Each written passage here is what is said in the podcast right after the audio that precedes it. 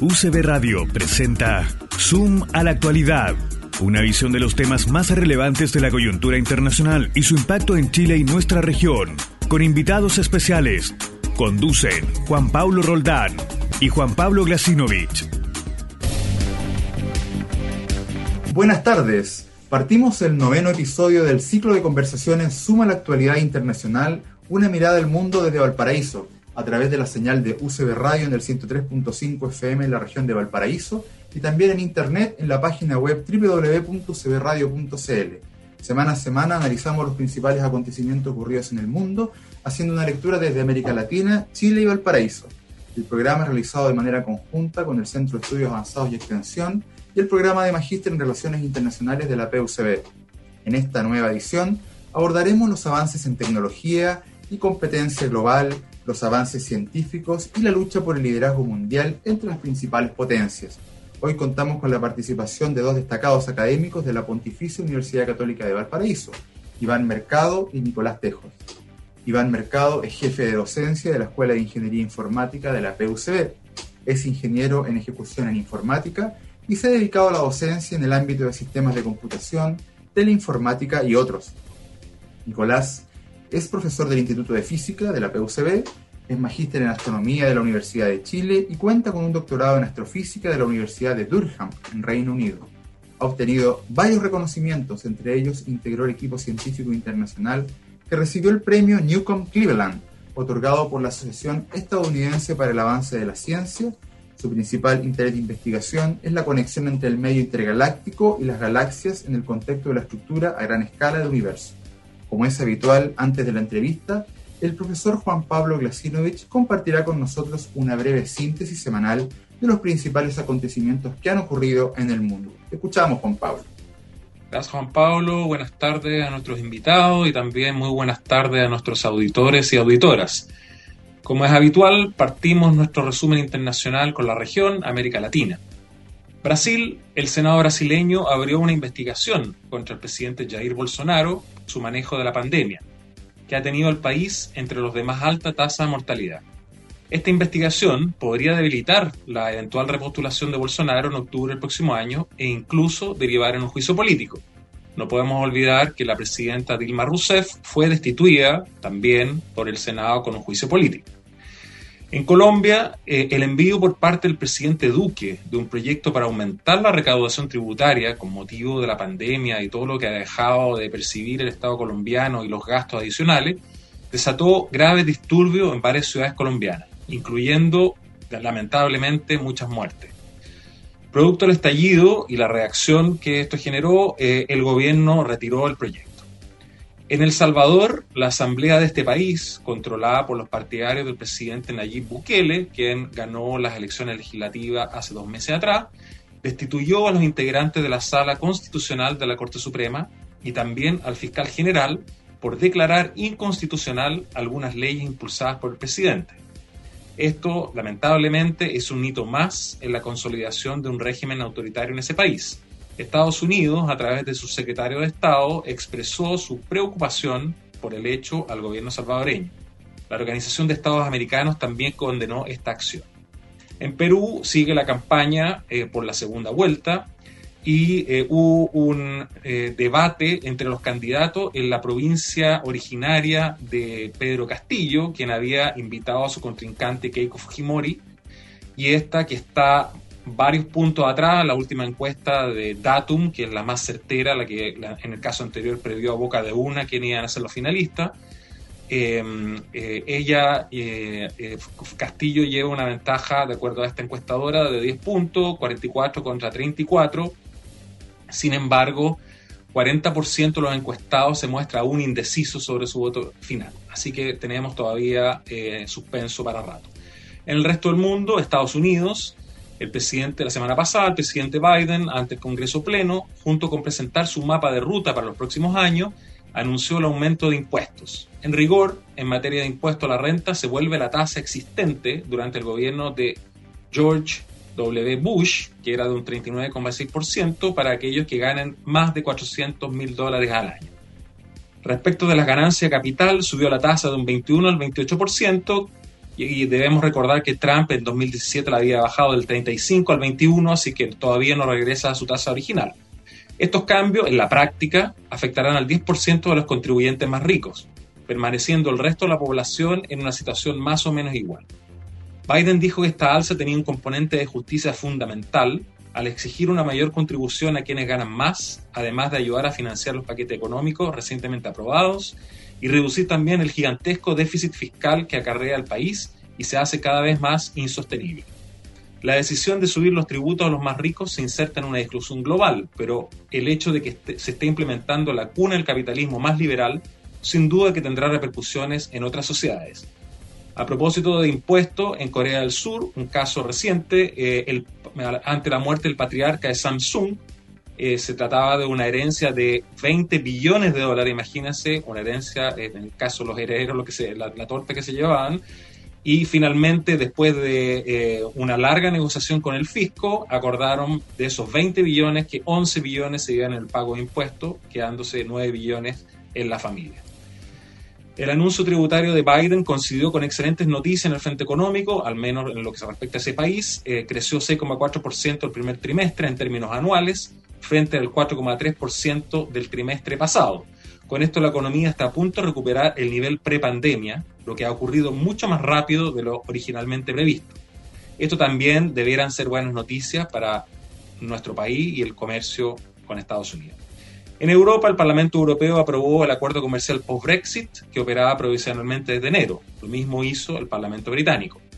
A pesar de esta aprobación, se han multiplicado los problemas comerciales entre el Reino Unido y varios de sus socios de la Unión Europea. La economía de la Unión Europea, en contraste con Estados Unidos, está complicada en materia, ya va en su segundo trimestre de contracción, 0,6% versus 0,7% el anterior, así que eh, hay todavía complejidad y complicación económica para un rato. En el caso de China, y a propósito de la sesión de hoy, eh, se lanzó la primera parte de la estación espacial china, eh, de un módulo, serán tres módulos que se mandarán sucesivamente y estará en operativa, se supone, a fines del 2022. Esto porque Estados Unidos, en atención a su boicot tecnológico, tiene prohibido que China participe de la Estación Espacial Internacional. Eh, también en materia espacial, SpaceX, una empresa privada del magnate Elon Musk, el mismo de Tesla, el auto eléctrico, realizó con, éxito su primer viaje para llevar y devolver astronautas desde la Estación Espacial Internacional en un contrato con la NASA. Esto consolida la participación de privados en la carrera espacial. Muchas gracias. Gracias Juan Pablo por tu, por tu análisis. Bueno, aprovechamos también la ocasión de saludar a nuestro invitados hoy día, a Iván y a Nicolás. Primero saber a ambos cómo están. Muy bien, Juan Pablo, muchas gracias por la, por la invitación. Muchas gracias, Juan Pablo. Eh, gracias por la invitación y saludo a todos los que nos escuchan en esta tarde. Muchas gracias a ustedes también por, por, por recibir esta invitación. Nicolás, primero quería conversar contigo eh, partir con las preguntas. Bueno, todos sabemos que Chile cuenta con excelentes telescopios y unos cielos de gran visibilidad, ¿cierto? Científicos de distintos países se reúnen en nuestro país para desarrollar investigación en la materia. ¿Cuáles crees que son las principales eh, líneas de trabajo o de investigación que se realiza desde nuestros observatorios? ¿Están los científicos chilenos aprovechando las horas de observación al que tienen derecho preferente? Cuéntanos un poquito cómo ha sido tu experiencia. Eh, gracias Juan Pablo por la pregunta. Efectivamente, eh, Chile tiene eh, los mejores cielos del mundo para observaciones astronómicas, por supuesto desde, desde la superficie terrestre, porque también nunca olvidemos que hay telescopios espaciales que son muy importantes y que, bueno, Chile no tiene ninguno, pero países grandes como Estados Unidos tienen un telescopio muy, muy famoso que es el telescopio Hubble pero cuando nos, eh, cuando nos, nos eh, ¿cómo se dice? remitimos a observaciones terrestres, el cielo del norte de Chile es uno de los más puros y ventajosos para observaciones astronómicas. La calidad del cielo tiene que ver con, primero, cuántas nubes, cuántos días nublados hay por año. Y la verdad es que en el norte de Chile, en el desierto de Atacama, e-, ese número es muy bajo, o sea, como dos dos noches por año se pueden perder por nube. Y la otra componente es la turbulencia atmosférica que hace que la luz eh, que viene de fuera de la Tierra se distorsione. Y también en ese sentido Chile tiene un, cielo muy estable en el norte de Chile con muy poca turbulencia, por lo tanto la información de la luz que viene de las estrellas o, galaxias eh, eh, es menos distorsionada y queda mucho más fácil de, obtener y analizar.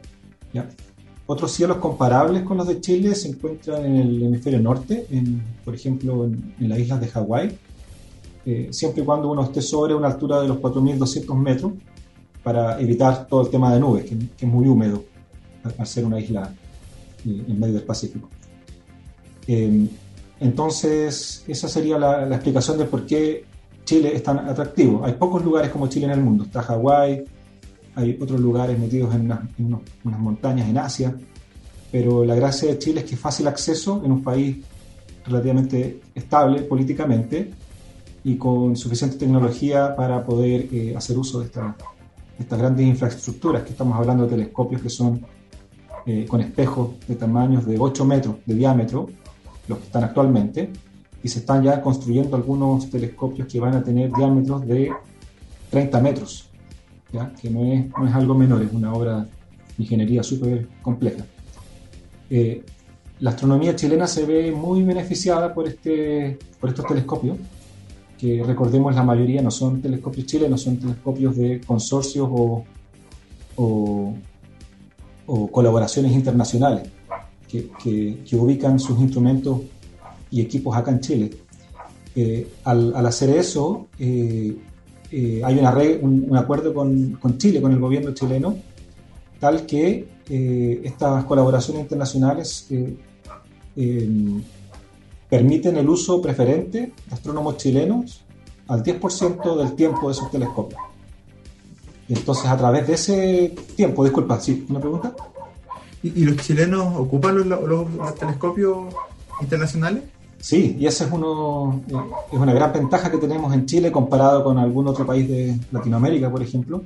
En Chile ese acceso preferente eh, ha hecho que los astrónomos chilenos, la astronomía chilena, esté, digamos, en la frontera, compita eh, en, buenas condiciones con estos consorcios grandes internacionales. El tiempo chileno se está usando de buena forma. ese tiempo de acceso chileno se debe competir a nivel nacional eh, competir en el buen sentido de la, de la palabra. O sea, hay, que proponer una, una, idea científica, se, deben ser propuestos por astrónomos profesionales chilenos, eh, el cual se incluyen eh, académicos en distintas universidades, investigadores postdoctorales y estudiantes de posgrado, siempre y cuando tengan una, digamos, una afiliación con una universidad o institución chilena. Y, y, se está usando de buena forma porque hay más propuestas del tiempo disponible. Entonces las propuestas científicas compiten eh, y son evaluadas por eh, un panel de expertos de pares, o sea, otros astrónomos chilenos evalúan eh, qué propuestas obtienen el tiempo y cuáles tienen que ser mejoradas para poder acceder al tiempo. Por lo tanto, yo diría que sí, que se está usando de muy buena forma. el, el factor de sobresuscripción es del orden de 2 a 3, o sea, hay por cada tres propuestas que, se, que llegan a los paneles, una eh, logra obtener el acceso al tiempo telescopio, eh, lo cual es un número más o menos razonable, y, y, se está usando para distintos tipos de investigaciones, desde descubrir planetas eh, en otros sistemas solares, desde investigar sobre la evolución de las estrellas, hasta investigación extragaláctica, o sea, de cosas más allá de la Vía Láctea, eh, galaxias, hacer cosmología. Y, yo diría que se está usando de muy buena forma y en particular a mí como astrónomo chileno me ha permitido también eh, mantenerme eh, entretenido y, y, poder realizar investigación científica de, primer nivel. no tengo nada que envidiarle a mis colegas que están en Estados Unidos o, Europa gracias a este, este acceso telescópico. Y sobre eso mismo te iba a preguntar sobre el trabajo que has podido desarrollar con expertos de otros países. ¿Cómo ha sido esa experiencia? ha sido muy positiva porque la astronomía es un campo relativamente pequeño en el mundo, o sea, la cantidad de astrónomos por habitante mundial es baja. Y, y por lo tanto, eh, la colaboración es algo muy importante. Eh, mi experiencia colaborando con equipos internacionales ha sido muy buena. Eh, una de las últimas experiencias en ese sentido, con una componente internacional muy fuerte, ha sido justamente el estudio de estos fast radio bursts que quizás no pueda, eh, eh, podemos ahondar más adelante. Pero ahí, por ejemplo, se unen eh, expertos que son radioastrónomos, son, son astrónomos que se especializan en usar radiotelescopios y que estamos colaborando fuertemente con astrónomos en el rango óptico, que, que es lo que yo más hago, donde usamos los, los telescopios clásicos con espejos y, combinando las dos, eh, digamos, em, experiencias o, habilidades o, manejo de datos y interpretación de los datos, podemos obtener resultados científicos que son de, alto impacto. Así que ha sido muy buena eh, esa colaboración. Sí, bueno, vamos a seguir conversando de, este y otros temas aquí en Suma la Actualidad Internacional por UCB Radio. Vamos a escuchar algo de música. Hoy día vamos a escuchar solo música y canciones eh, relacionadas con la llegada del hombre al espacio. Vamos a comenzar con un clásico de 1969, el año en que precisamente la humanidad llegó a la Luna. Vamos a escuchar hoy día la canción Space Oddity del cantante y compositor británico David Bowie. Y volvemos en unos minutos más aquí en Zoom a la actualidad internacional. Estás en Zoom a la actualidad.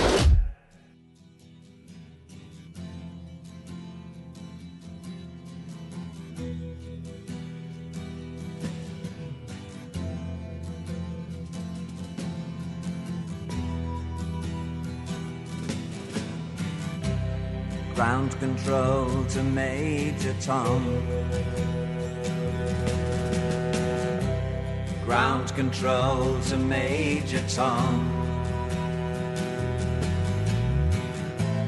Take your protein pills and put your helmet on. Ground control to Major Tom. Seven Commencing countdown engines on. Check ignition and may God's love be with you.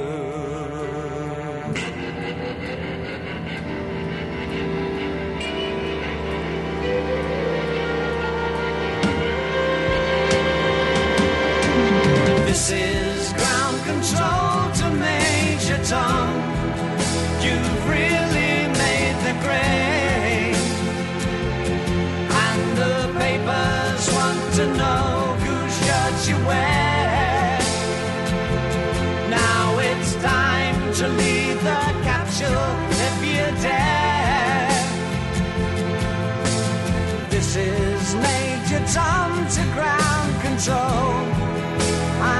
the door,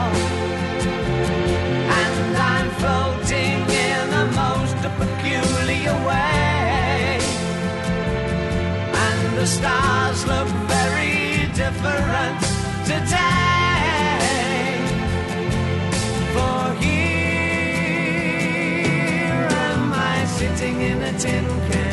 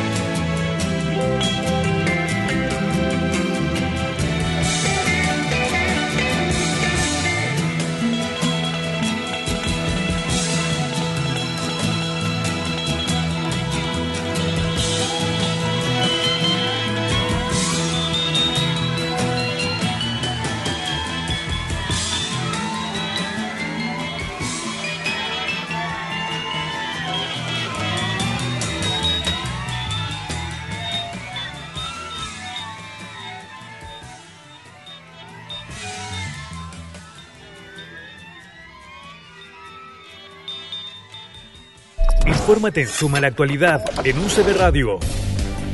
Volvemos a Suma la Actualidad Internacional por UCB Radio. Bueno, hoy día también, aparte de- del tema, obviamente, de la investigación que se desarrolla en el ámbito espacial, ¿cierto? Vamos a hablar también de la tecnología. Y tenemos aquí al profesor Iván Mercado, ¿cierto? De la Escuela de Ingeniería Informática de la PUCB. Iván, te quería consultar por, el, por, la, por los avances tecnológicos, ¿cierto? En pocos años hemos visto una rápida evolución de la tecnología. Pasamos de los computadores de torre, los notebooks, las tablets, los teléfonos celulares, todo esto en poco tiempo. Eh, los artefactos se conectan a Internet, ¿cierto? Lo que se denomina la Internet de las cosas. ¿Cuál crees tú, Iván, que son las principales bondades y las dificultades que nos propone la tecnología? Bien, muchas gracias Juan Pablo. Mira, actualmente, si tú, eh, si tú te das cuenta, tenemos eh, computadores y tecnología en prácticamente todos los aparatos. Esto no ha cambiado la vida y ahora con lo de la pandemia lo podemos observar cómo nos cambió nuestro estilo de vida. Si esta pandemia hubiera llegado algunas décadas anterior, el, mundo se hubiera detenido, no hubiera podido seguir funcionando, no hubiera podido seguir trabajando como lo ha hecho hasta ahora. Por lo tanto, ahí podemos eh, visualizar uno de los aspectos que nos beneficia esta, esta tecnología, ya cómo lo ha ido be- beneficiando y cómo lo ha ido cambiando la vida. El- eso lo podemos ver como un, como un punto a favor y, y algo que vamos a seguir viendo. El, el teletrabajo, por ejemplo, es algo que vino para quedarse. Esta entrevista la estamos haciendo vía teletrabajo. Y eh, muchas actividades se han podido seguir desarrollando desde las casas sin las personas poder salir, gracias al avance de la, de la tecnología. Eso como beneficio. Ahora, eh, si lo empezamos a ver, ¿qué dificultades puede traer? ¿ya? Un- algo que, que mucha gente le tiene miedo es a los cambios. Bueno, me- miedo al cambio es natural. ¿ya? El avance de la tecnología eh, obviamente influye en el, cambio de vida y en el cambio de las actividades, en los cambios en los trabajos, en las profesiones. Requiere eh, mayor especialización de las personas, el poder eh, desarrollar nuevas, eh, nuevas habilidades y nuevos trabajos. Las profesiones, muchas de las profesiones y muchos de los trabajos actuales van a ir desapareciendo, como ya han desaparecido varios trabajos. Si recordamos eh, 10 años atrás, 20 años atrás, existían trabajos, no sé, personas que embobinaban motores, por ejemplo. Hoy día en el avance de la tecnología, eso ya no se reparan, se cambian completamente. Y, bueno, de la misma forma, eh, trabajos que actualmente no existen. Eh, van, a, van a venir a reemplazar actividades eh, actuales. En estos momentos vemos como eh, profesiones, eh, se crean nuevas profesiones, lo estamos viendo con la inteligencia artificial, lo estamos viendo con la eh, Big Data, con la ciencia de datos y algunas otras ciencias, ¿bien? Que a lo mejor ahí también eh, a Nicolás también a lo mejor podrá decir algo cómo le ha influido en, su la ciencia espacial, la tecnología. Eh, ¿Qué riesgo veo? Me preguntabas también qué, riesgo veo. Bueno, los riesgos eh, ya lo vi como una amenaza, tal vez la- el cambio de trabajo para algunas personas eh, que no eh, que van a tener que cambiarse la forma de trabajar actualmente o la, eh, la actividad que desarrollan y también en la mm, cierta forma las eh, riesgos de la seguridad la seguridad de la información ¿ya? la seguridad de info- informática perder privacidad ¿ya?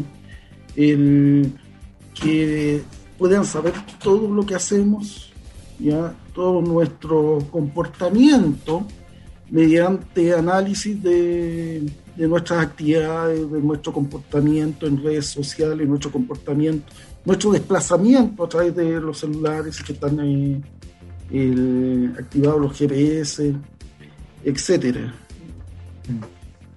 Sí, son, múltiples los desafíos, sin lugar a dudas. Eh, Juan Pablo, tenías una pregunta también. Sí, para Nicolás, bueno, yo esta conversación me evoca, digamos, yo tuve una breve pasada por Alma, eh, estuve casi un año ahí, así que tuve el privilegio de estar en el llano de Chajnantor, ahí con las 66 antenas, eh, y fue una cosa bien impactante, impresionante, además, eh, claro, la, cuando uno está sobre los 5.000 metros, una atmósfera increíble. Eh, Nicolás, eh, bueno, sabemos, digamos, en términos generales, que la, astronomía es la observación, digamos, del espacio, pero ¿cómo se traduce esa observación eh, en, nuestra vida concreta diaria? ¿Sí? ¿Qué es lo que hemos sacado de la observación del espacio que haya impactado en el desarrollo tecnológico, en cosas que, se apliquen a nuestra vida? Porque uno dice, claro, los astrónomos están mirando, pero en cómo se traduce eso en, en los ámbitos concretos de la vida de, de los hombres que estamos en la Tierra. Perfecto, una excelente pregunta y siempre es importante entender la implicancia de lo que uno hace. Eh, bueno, yo partí estudiando astronomía simplemente porque por la curiosidad que implica conocer qué es lo que hay más allá, sin pensar necesariamente en qué nos beneficia eso nosotros como humanos. Yo diría que la curiosidad humana, eh, saber más de cómo funcionan las cosas, saber más de cómo funciona el universo, es un, es una cualidad única que tenemos como especie que nos ha permitido llegar donde estamos hoy en día. Y voy a remontarme quizás a, a los primeros pensadores que dejaron esto al menos escrito, eh, que en la antigüedad se pensaba que la Tierra era el centro del universo. Y, y si no hubiesen habido astrónomos, es probable que todavía sigamos pensando eso. Eh, no hubiésemos sabido que hay más allá, pensaríamos que el universo es, es la Tierra, lo cual es muy relevante para nuestro diario vivir. Eh, obviamente es nuestro universo inmediato, pero no es todo lo que hay. Nosotros ahora, hoy en día, sabemos que existen muchas otras estrellas que pueden estar incluso, eh, de las cuales orbitan otros planetas, eso ya se sabe de forma certera. Y además esos planetas quizás exista la posibilidad de que tengan vida. Aparte de las estrellas que tienen planetas que existe la posibilidad de que tenga vida total, todavía no está completamente eh, eh, no, se, no se sabe de, de forma certera, certera, pero es, es probable, de acuerdo a, lo- a los últimos eh, descubrimientos, por, simplemente por el número y la cantidad de planetas que hay orbitando estrellas parecidas al Sol a distancias parecidas a las que eh, se encuentra la Tierra del Sol. Y, y si vamos más allá, también hay una infinidad, un número muy grande de eh, galaxias, cada una con sus número muy grande de estrellas y cada una probablemente con un número grande de, de planetas, etcétera. O sea, nos abre una, una mirada distinta del universo, de nuestra posición en el, universo y de, y de la, y de la relevancia que tenemos nosotros como especie en el universo. Si no hubiese sido por la astronomía, no sabríamos que, por ejemplo, la Luna se encuentra a 400.000 kilómetros y no hubiese nadie pensado algún día en ir, en ir hacia allá. O si lo piensa, eh, hubiese sido imposible haber llegado porque necesitas conocer a distancia cuánto combustible necesitas, cuánto impulso necesitas para salir de la Tierra, eh, etcétera. Eso pensando un poquito más en la actualidad, en la, en la, en la carrera espacial, cuando, eh, cuando se propuso el hombre llegar a la Luna, sin la astronomía eso no hubiese podido eh, hacerse. Ahora, en la astronomía más moderna, también la astronomía va muy de la mano con la tecnología. ¿Por qué? Porque nosotros siempre, cada vez que hay un salto de... eh, bueno, antiguamente el, el ojo humano era el que nos permitía observar el universo más allá de, de la Tierra, ¿cierto? Eh, Ujú. Llegaba la luz de la luna, llega a tu retina y ves la luna y te maravillas con ella, lo mismo con las estrellas. Luego viene un salto como cuántico, entre comillas, o sea, un salto bien profundo en, la- en el entendimiento del universo con el telescopio de Galileo, que era un telescopio de unos pocos centímetros, como 5 centímetros de, de diámetro, y ya fue suficiente para darte cuenta que la luna tenía valles y montañas, no era simplemente una cosa redondita, eh, más o menos plana, tenía, tenía unas montañas, tenía valles, tenía cráteres, incluso se pensaba que tenía mares porque había unas zonas más oscuras que parecían agua, ahora sabemos que eso es, lava, eh, digamos, no, no- es agua líquida, sino que es un material diferente de la, de la superficie. Y también el telescopio de Galileo permitió ver que habían lunas en Júpiter. Habían objetos que orbitaban un cuerpo celeste que no era la Tierra.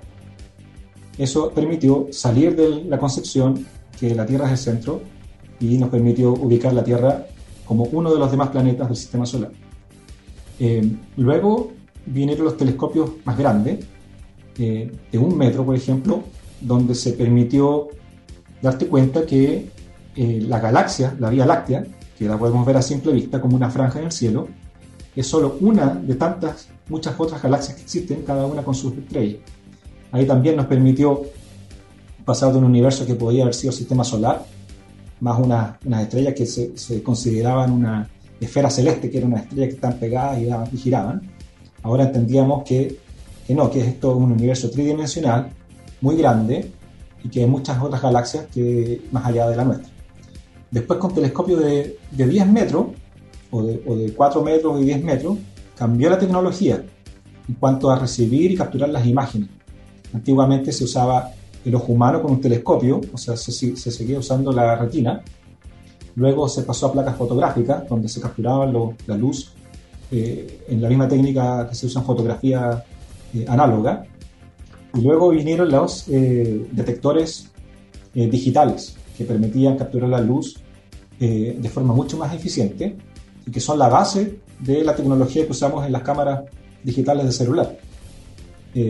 asimismo, a lo, que voy, es que ese mismo avance tecnológico ha permitido eh, ampliar nuestra concepción y visión del universo y se retroalimenta porque cuando la tecnología avanza, mejora también la técnica en la cual podemos observar el universo y ahora estamos pensando en construir telescopios de 30 metros en la Tierra que nos va a permitir hacer un salto mucho mayor y va a también necesitar tecnología de punta que no existe para mover estructuras grandes, eh, materiales nuevos para soportar estos espejos gigantes y moverlos con precisión eh, única para apuntar donde queremos.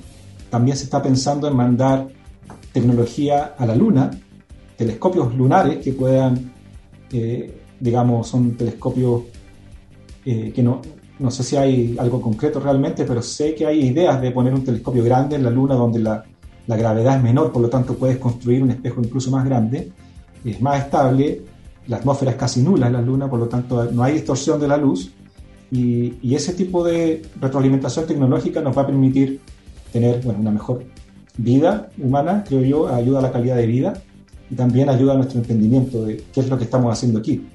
Eh, eh, yo creo que el humano tiene que desarrollar muy fuerte esa capacidad eh, de, de, entender, de ser curioso y no quedarse simplemente con lo que le dicen de cómo son las cosas, sino que seguir investigando más y más, porque eso nos ha, hasta ahora nos ha llevado por un, camino eh, relativamente estable de bienestar. ojo que no tiene su, digo relativamente estable, porque también la tecnología, como mencionaba Iván, puede tener aspectos positivos y negativos.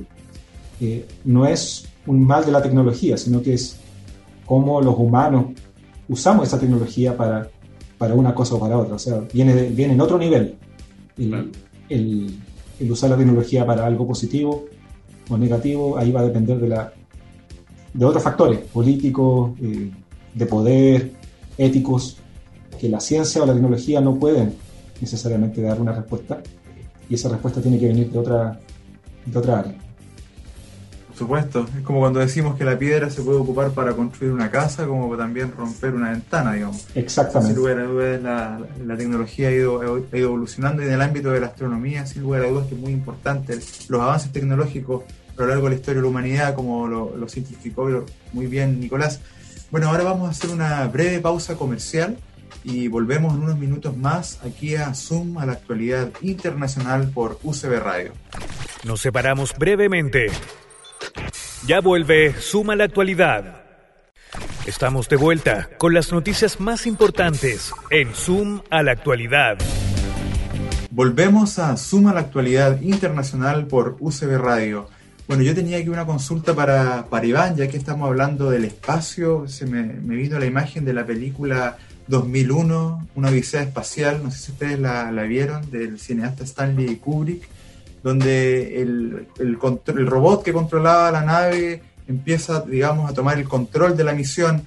Yo siempre me he preguntado, bueno, y sobre todo ahora último, con estos importantes avances de la inteligencia artificial, ¿cierto? Que se ocupa, por ejemplo, a mí me, pasa siempre que las películas que me recomiendan Netflix, la mayoría me gustan, o bueno, y también la inteligencia artificial se ocupa hasta para una cirugía precisa.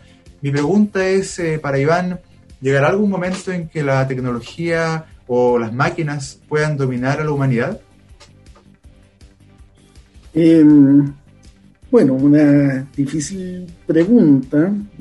La, inteligencia artificial, que son al final algoritmos desarrollados por, eh, por humanos, eh, los cuales se le enseñan, de, por decirlo de alguna forma, a las máquinas a pensar, cada vez eh, son más avanzados, ya utilizan técnicos, algoritmos más avanzados que han logrado eh, resolver problemas más complejos.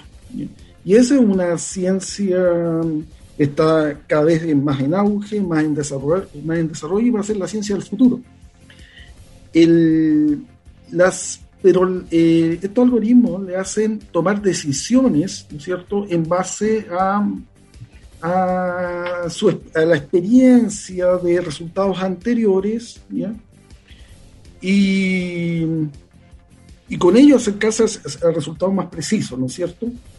Sin embargo, algo que tenemos los humanos, que difícilmente que van a tener las máquinas, es el discernimiento, o sea, tomar decisiones en forma realmente autónoma o, o, o incluso a veces aleatoria. Para, eh, eso eh, en el, hasta el día de hoy, ¿no es cierto?, es muy complejo de, asociar a las máquinas. Yo creo que con el avance también de, la neurociencia, el entendimiento de, cómo pensamos y cómo desarrollamos nuestra idea, cuando se logre eh, definir exactamente de dónde viene nuestro sentimiento, de cómo viene el pensamiento, etc. Y eso, veamos si lo podemos replicar hacia un algoritmo, hacia hacia eh, tecnologías que soporten este pensamiento, nos podríamos acercar a ser máquinas aún más inteligentes de lo que son ahora. Pero de ahí a llegar a ser una máquina totalmente, totalmente autónoma, que racione como eh, raciona una persona, eh, es una pregunta difícil de hacer y también de que entra conceptos éticos. O sea, tal vez vamos a llegar a hacerlo, pero la pregunta es, si, si tenemos la capacidad, ¿lo vamos a hacer? Es como con la clonación, ¿ya? Eh, existe la tecnología para clonar una persona, pero ¿la clonaríamos? Entonces es un problema tecnológico, un problema de evolución, pero también es un problema ético. Yo creo que ahí el generar máquinas autónomas, ¿ya? Eh, que lleguen a tomar decisiones, que lo controlen todo, ¿ya? El, por ahora, el, en estos momentos, eh, no difícil de pensar en el futuro, aunque el avance de la inteligencia artificial, de los algoritmos que nos permiten solucionar y resolver problemas cada vez más complejos, ¿ya? con mayor cantidad de datos, ¿ya? con mayor cantidad de formas de obtener datos, de sensores, ¿no es cierto?, en líneas, de... Eh, o sea, el, el, avance en esa área ha sido grande, pero no al nivel de, de dejar una, una, máquina que nos controle todo. ¿ya? Sí. También, no, nuevamente, yo creo que, volviendo a la astronomía, a, a Nicolás, ¿ya? sin las tecnologías actuales, yo creo que ellos no podrían procesar la cantidad de datos que tiene, por ejemplo, una foto de, una foto de, y la cantidad de fotos, ¿no es cierto?, que obtienen, obtienen los mismos eh, telescopios. ¿ya? Ahí utilizamos tecnología netamente de inteligencia artificial, de, de eh, Big Data y de eh, etcétera. La tecnología es importante, claro, lo que decía recién Nicolás en la, en la astronomía. Pero bueno, hay que esperar, digamos, si es que, si es que ocurre eso. Yo, por ejemplo, he visto muchos en noticieros chinos donde el conductor, por ejemplo, es un robot, digamos, cosas así. Sin lugar a dudas que, claro, todavía no llegan al nivel de independencia o de, o, o de sensibilidad, como dices tú. Pero bueno, hay que ver cómo evoluciona la tecnología en poco tiempo. Yo tenía una pregunta para Nicolás, ¿cierto? Volviendo a la astronomía, ¿cierto? Al espacio exterior. En febrero de este año llegó, ¿cierto? Una misión Perseverance a Marte. Otras dos misiones llegaron antes. Creo que hubo una de Emiratos Árabes y otra de, China, aprovechando una ventana, ¿cierto? En que la distancia entre nuestro planeta y Marte es menor. ¿Cómo es vivir en Marte? ¿Existe alguna posibilidad concreta de que la humanidad pueda llegar a habitar este planeta en las próximas décadas? Gracias eh, por la pregunta. La verdad es que, bueno, yo soy astrónomo y, me interesa mucho la carrera espacial, etcétera, pero eh, conozco poco, tengo que admitir que conozco poco de las misiones espaciales y la, carrera espacial la he visto desde, afuera. Eh, no puedo ir tanto a los detalles de cada misión, etcétera, pero sí, obviamente, eh, estuve al tanto de estas tres misiones que llegaron, llegaron creo que en febrero de este año, ¿cierto? Fueron lanzadas todas aproximadamente en julio del año pasado. Esto es porque primero es bueno entender que la Tierra da vuelta alrededor del Sol con una cierta rapidez angular, que nos demoramos un año en dar una vuelta, por definición del año. Y luego Marte está un poco más alejado del Sol, y por, por la gravedad, digamos, cómo funciona la, la fuerza de gravedad, Marte se demora más de un año terrestre en dar la vuelta, se demora como 1.9 años eh, aproximadamente. Entonces, para poder mandar una misión a Marte, conviene de que el planeta Tierra y Marte estén más o menos eh, alineados en la misma dirección, porque si Marte está al otro lado del Sol, mientras está dando vuelta a la Tierra y manda un cohete a Marte, lo más probable es que eh, me cueste mucho más llegar a Marte.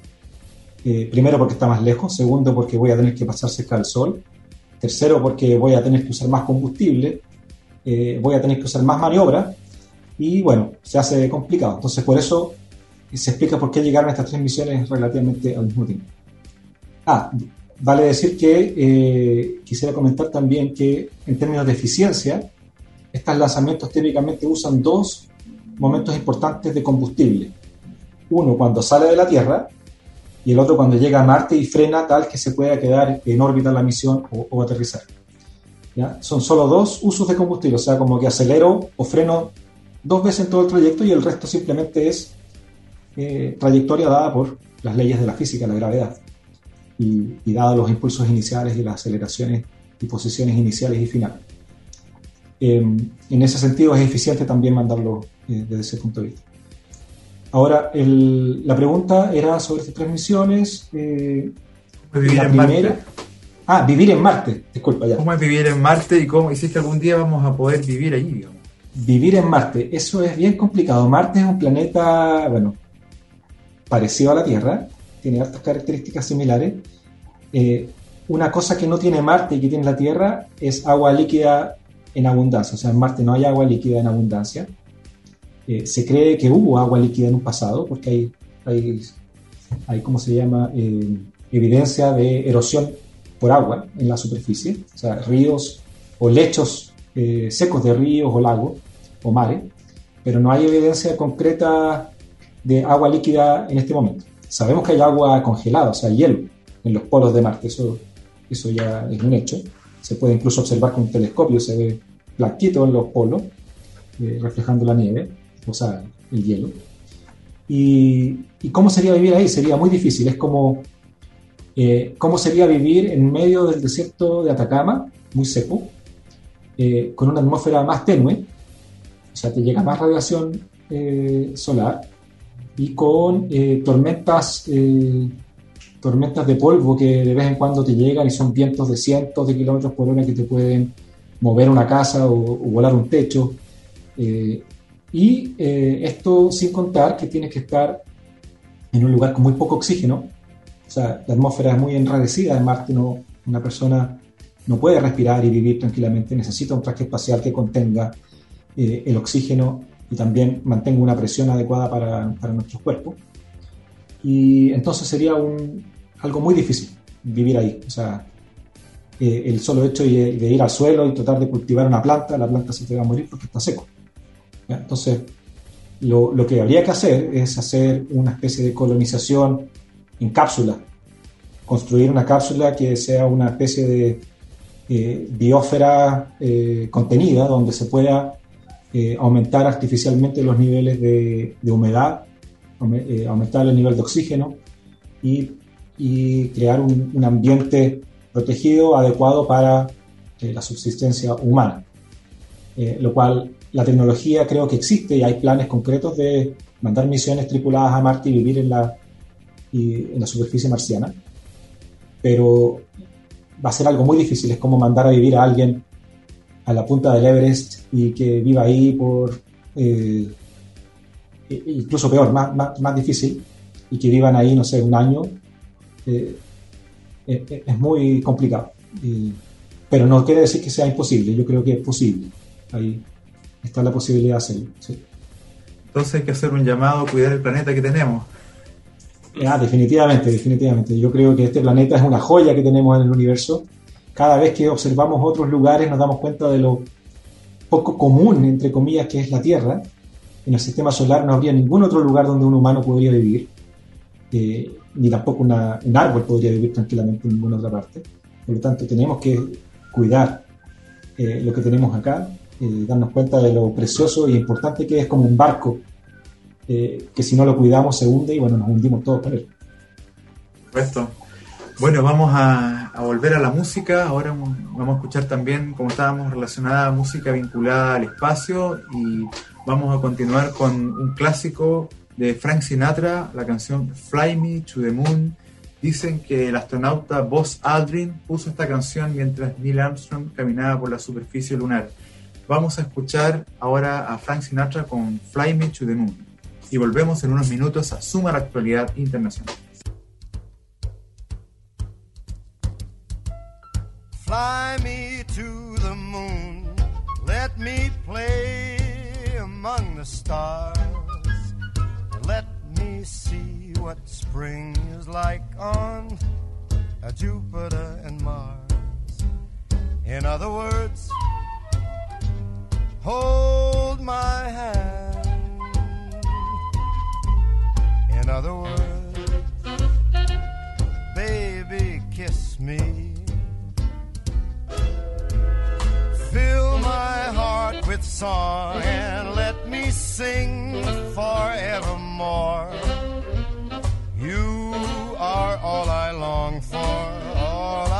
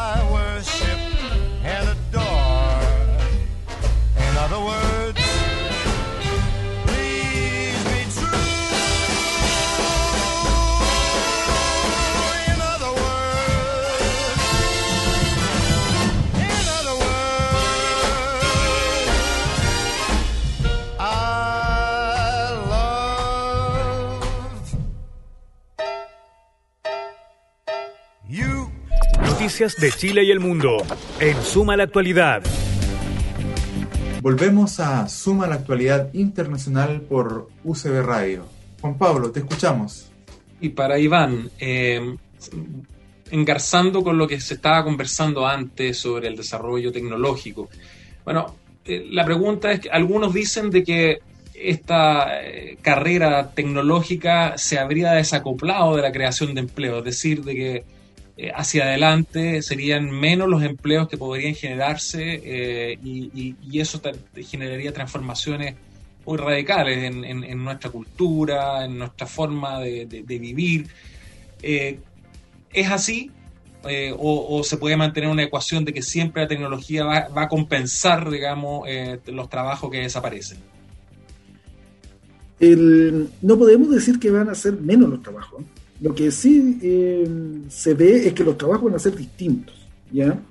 El- y van a ser de mejor calidad, ¿ya? Trabajo, eh, van a requerir mayor especialización. El- por lo tanto, el cambio eh, va a ser sustantivo importante también en la educación, ¿ya? porque para los nuevos trabajos se van a requerir más especialización, personas más preparadas, realizar eh, trabajos más de creatividad, de control, de diseño, que de, eh, de por decirlo de alguna forma, de fuerza bruta, ya trabajo de, obrero, porque todo- todos los trabajos, digamos, más de fuerza bruta o, incluso trabajos más peligrosos, van a ser, eh, pueden ser reemplazados por, eh, por la nueva tecnología. ¿ya? Lo que, como ya lo habíamos hablado con respecto a la inteligencia artificial, que el, eh, los trabajos que son ya más de intelecto, más de creatividad, más de diseño, ¿sí? esos trabajos eh, van a continuar y se van a crear nuevos trabajos. Los trabajos van a ve- ver cada vez nuevos requerimientos, nuevas especializaciones. eh, eh, y todos estos trabajos, insisto, van a requerir eh, eh, más gente más preparada, ¿ya? mayores niveles de, de- conocimiento, de especificación, más que de conocimiento. Incluso profesiones actuales, como lo que ya se está viendo, se van a subdividir y se van a hacer eh, personas cada vez más especializadas, más en cierta área. El,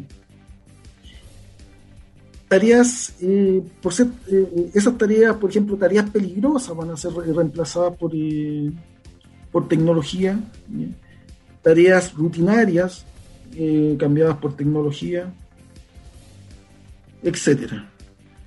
Pero Pero nos espera un mundo más feliz. Sí, yo, yo diría un mundo más tranquilo, un mundo que, las horas de trabajo eh, de producción principalmente van a ser eh, desarrolladas por máquinas y la, el control de, de las máquinas y, y diseño, etcétera, van a ser desarrolladas por, la, por, eh, por los humanos. Sí, so- sobre esto mismo te iba a preguntar, Iván, bueno, eh, recientemente Amazon anunció que va a enviar productos gratuitos a nuestro país, o sea, uno va a tener que pagar solamente el, el- impuesto, ¿cierto? Eh, esto obviamente va a poner en juego a muchas, a muchas empresas que se dedicaban a vender productos de manera físico. Me gustaría saber cómo ves tú a Valparaíso, cómo ves tú a nuestra región, si estamos preparados para esta revolución laboral. Bueno, la revolución en todo trabajo, en todo ámbito, la internacionalización eh, se ve fuerte. Ya en este mo- momento lo vemos, o sea, no es algo que vamos a ver a futuro. Eh, por internet eh, hacemos las compras, ¿no es cierto?, en distintas tiendas, tanto en el país como en el extranjero, y, nos llega a las casas. Y las grandes tiendas de, distribución, como lo que son Amazon, como lo que son AliExpress o Alibaba en, en China y otras más, ¿ya? Eh, son las que más venden a nivel eh, mundial y en todos los países. Por lo tanto, el, el sistema de negocio tiene que cambiar. Valparaíso siempre se ha definido como una ciudad puerto, ¿ya? Y, y, bueno, una de las cosas que, que puede cambiar, y que no, cuando digo que puede cambiar, es porque ya hace décadas que cambió en ciertos países, incluso eh, ya tenemos un ejemplo acá en, en México, ya en Estados Unidos y en, Países Bajos, ¿ya? y que es, oh, Holanda, Pa- Países Bajos, ¿no es cierto? Ahora, eh, ya lleva décadas, ¿no es cierto? Décadas eh, de los años 90, es que los puertos son totalmente automatizados. O sea, las mismas grúas que tenemos, existen acá, no sé, las Gigantry, etcétera, a través de GPS y a través de software de control automático, eh, se encargan, ¿no cierto?, de, de cargar y de, cargar la actividad completa del, de los barcos y son cargados, ¿no cierto?, en, en carros, ya que los carros son una especie de trenes automatizados que son los que se encargan de, de llevar los contenedores, ¿ya? que son puertos que operan con miles de contenedores y, con pocas personas, insisto, las personas de control, las personas que están vigilando en zonas distantes, ¿ya? Toda esa producción. Entonces, si vemos a Valparaíso, por ejemplo, como que sigue siendo una ciudad puerto, lo podemos ver como una ciudad puerto con respecto a los productos asociados a ellos, pero no como el trabajo generado por el puerto mismo, porque es lo que- que estamos viendo, ¿no es cierto? El avance de la tecnología genera cambios. Y uno de los cambios y uno de los, eh, eh, dentro de todos los trabajos, como en el caso de la minería también, de los trabajos riesgosos, ¿ya? que son, ¿no es cierto?, que pueden ser reemplazados por tecnología, es, son los puertos, los puertos, la minería y, otros grandes, grandes trabajos. De ese punto de vista, tenemos que ver al paraíso eh, como otra per- perspectiva. ¿ya? El, no solo Valparaíso, tal vez el país está quedando un poco atrasado en todo lo que es el, la implementación de tecnología. Tenemos muchos recursos, o sea, Chile está muy bien eh, con los recursos naturales que tiene para las nuevas tecnologías, con el cobre, con el litio, con eh, arenas pesadas, etcétera, con tierras pesadas, perdón, eh, que son materiales que se utilizan, ¿no es cierto?, en la construcción de, de chip, de batería, que sean utilizados, que es lo que realmente se va a utilizar eh, en el, yo ya no digo futuro, en el presente o En el presente. Está usando. en el digamos. presente se está usando, ¿no es cierto? Claro. Eh, por lo tanto, se le podría sacar una gran ventaja si como país nos dedicáramos a eh, realizar producción de tecnología acá en el país, porque eh, en el país lo que se está haciendo se está trayendo y adaptando tecnología. Han ido, ¿no es cierto?, automatizando empresas, pero con tecnología muy pocas veces eh, desarrollada, que son principalmente eh, tecnología eh, importada. ¿sí? si se, se diera el impulso para el desarrollo ya de tecnología propia, ¿sí? Eh, yo creo que eh, tenemos muy grandes oportunidades. O sea, las personas que inventaron esto de las mascarillas con cobre, la están produciendo, que, son chilenos, la están produciendo en Estados Unidos. Entonces ahí uno empieza a ver contradicciones que nos atrás como- agregado. Valor como- agregado, claro. como país. Sí, bueno, grandes son los desafíos que, que se vienen sin lugar a dudas y obviamente nuestro, nuestro, nuestras empresas y nuestro país tiene que de alguna manera tratar de darle un valor agregado ¿cierto? a nuestros productos. Eh, bueno, eh, llegamos al fin del programa, ¿cierto? Agradecemos a los invitados de hoy, a, Iván, a Nicolás, por su destacada participación en el programa. El programa, claro, suma la actualidad internacional que se emite a través de UCB Radio. En la próxima sesión vamos a analizar las claves de un proceso de reconfiguración regional en el área de- del Asia-Pacífico con el profesor Manfred Wilhelmi y la experta María Montt. Los esperamos acá en Suma la Actualidad Internacional cada miércoles a las 16 horas por la señal de UCB Radio. Esto fue Zoom a la actualidad, una visión de lo más importante internacionalmente con su impacto en nuestra región. Conducen Juan Pablo Roldán y Juan Pablo Glasinovich.